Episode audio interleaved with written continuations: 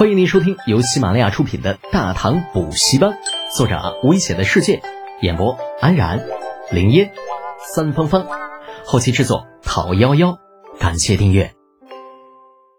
第二百零六集，李靖辞官。魏国公府，李靖正在看书，啊，洪福在清理账册，窗外月明星稀，在一连串“我儿子真能干，我儿子真了不起”。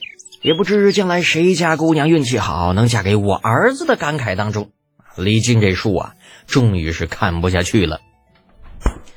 夫人呐，我说你这是怎么了？啊，洪福把手里账册挡住，神秘兮兮的问道：“夫君，你知道咱家现在有多少钱？”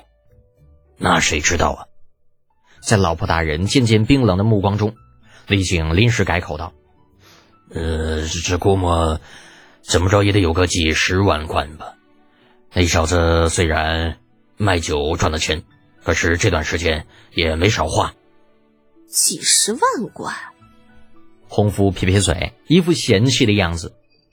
夫君，你就不能把眼光放长远点儿？若只有几十万贯，妾身还会问你？雷晶的心里咯噔一下。难道我还说少了？当然少了。洪福抬手把账册往桌上一放，拿给你看看。看就看，老子也不是没有见过钱。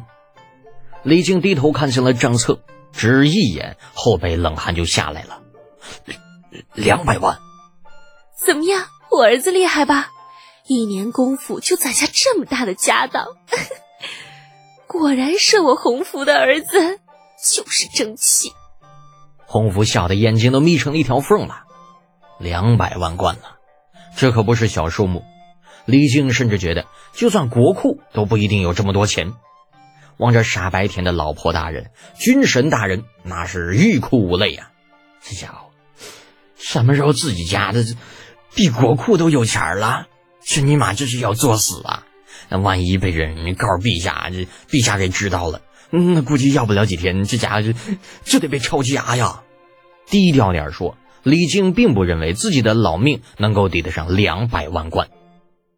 抓起桌上晶莹剔透的杯子，吸溜一口茶，压压惊，想把心放下去的时候，那这心跳更快了。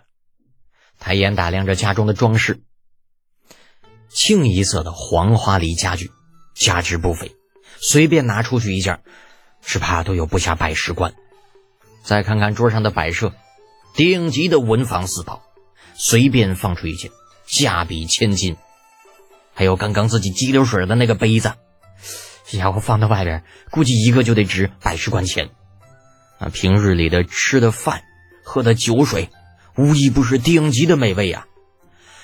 哎呀，自己是什么时候对这一切习以为常的呀？李靖呆呆的想着，觉得自己不能再这样下去了。再这样啊，指不定哪天非得被李二给灭了口不说呀。当断不断，反受其乱。既然事已至此，不如咱早点辞官吧。那反正家里边已经有足够的钱了，安心当个富家翁。那手中无权，这估计宫里那位应该不会担心自己造反了吧？李靖越想越觉得有道理，下定决心，明天一早就去宫里辞官。没有办法呀，谁让家里那儿子不让人省心嘞？去了一趟船匠们的聚居地。金生满带着一肚子气儿回到了自己的住处，那个该死的混蛋竟然异想天开，想要造什么尖底船。自己一个女流之辈都知道啊，尖底儿船入水必然倾覆，难道那个自诩聪明的家伙会不知道吗？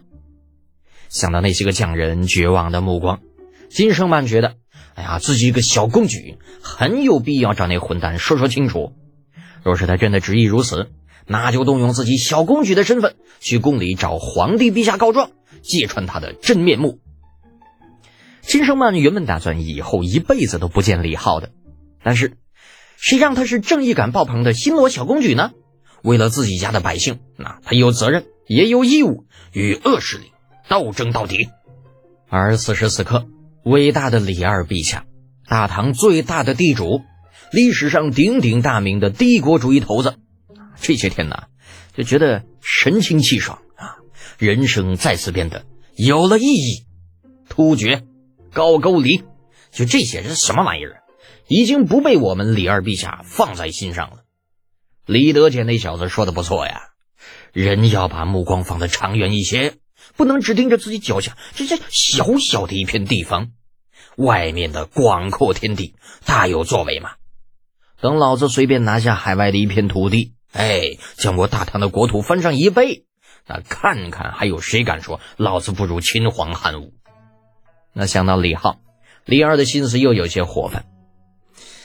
嗯，这小子一年来可赚了不少钱呐。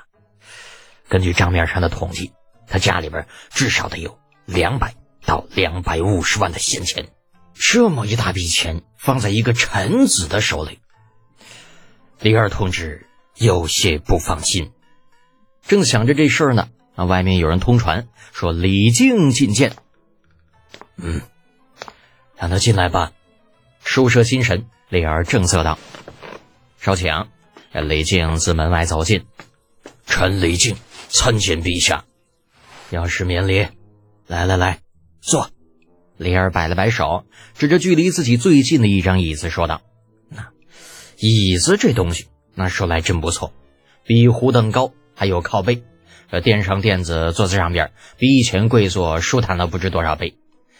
哎呀，也不知道李德杰那小子是怎么想到这些东西的。”感慨的过程中，李二发现李靖竟然没有坐下，依旧保持着刚刚的姿势站在那里，一副欲言又止的样子。李二很是诧异：“怎么了？药师，莫非有什么事吗？”陛下，臣这段时间得了脚疾，走路多有不便，故想要辞官休养一段时间。李靖的声音有些干涩，啊，眼中闪过一抹痛苦之色。脚疾，李二瞅瞅稳稳站在面前的李靖，再想想他刚刚大步流星进来的样子，他娘的，这老货腿脚比朕都利索，好吗？啊，打量着李靖，李二的心里泛起了嘀咕：这老货该不是觉着他儿子钱赚够了，打算回家养老吧？平心而论，如果不是为了大唐的江山，如果不是为了远大的理想，李二也想带着两百万贯回家，过那种每天只想着怎么花钱的生活。哎呀，舒服，那家伙超乎想象的舒服啊！李二越想越觉得有道理。要是啊，朕知道这段时间辛苦你了，在征讨朔方之战啊，出了很多的力，想要休息一下也是应该的。李靖的心里微微有些失落。他本以为李二会挽留自己几句的，他李靖也是为大唐流过血、出过力的啊，没有想到关键时刻只得到了句辛苦了，应该休息一下。微微闭上眼睛啊，深吸了一口气，李靖做好了谢恩的准备，却听李二继续说道：“可是药师啊，眼下正是我大唐蒸蒸日上、超越先贤的关键时刻。”你作为老臣子，难道就不准备给小辈们做个榜样吗？真记得德简那孩子练兵的时候啊，说过你兵法中的一句话，叫“累就对了，舒服那是留给死人的”。朕觉得这句话很好啊，你觉得呢？李靖都听得一愣一愣的。我什么时候说过这话？家里边那小混蛋到底在外边给给老子挖了多少坑啊？陛下，臣啊，打断李靖，李儿拍着桌子道：“哎，对嘛，朕就说，要是你还是有觉悟的，所以朕今日就当没有听过你要辞官的话。”李靖更懵了，这这，哎呀，陛下就是陛下，这个挽留的方式好特殊，没办法了，而皇帝陛下都这么说了啊，李靖觉得自己应该坦白一些，陛下。非是臣不识抬举，只是，哎呀，没有什么好指示的。朕知道你的想法。挥退了房间中的众人，李二来到李靖的身边，拍拍他的肩膀，很是动情。老实说呀，朕如果也有一个能赚钱的儿子，如果朕家里有两百多万贯，朕也想过那种每天什么都不管，只想怎么花钱的日子。不过要是啊，人不能太狭隘，要把目光放得更长远一点。不过两百万贯换成银子，连这间屋子都装不满。这一点点钱还算不得什么。朕眼下就可以答应你，什么时候你家那小子把钱赚到现在的十倍，朕就准你辞官。本集播讲完毕，安然感谢您的支持。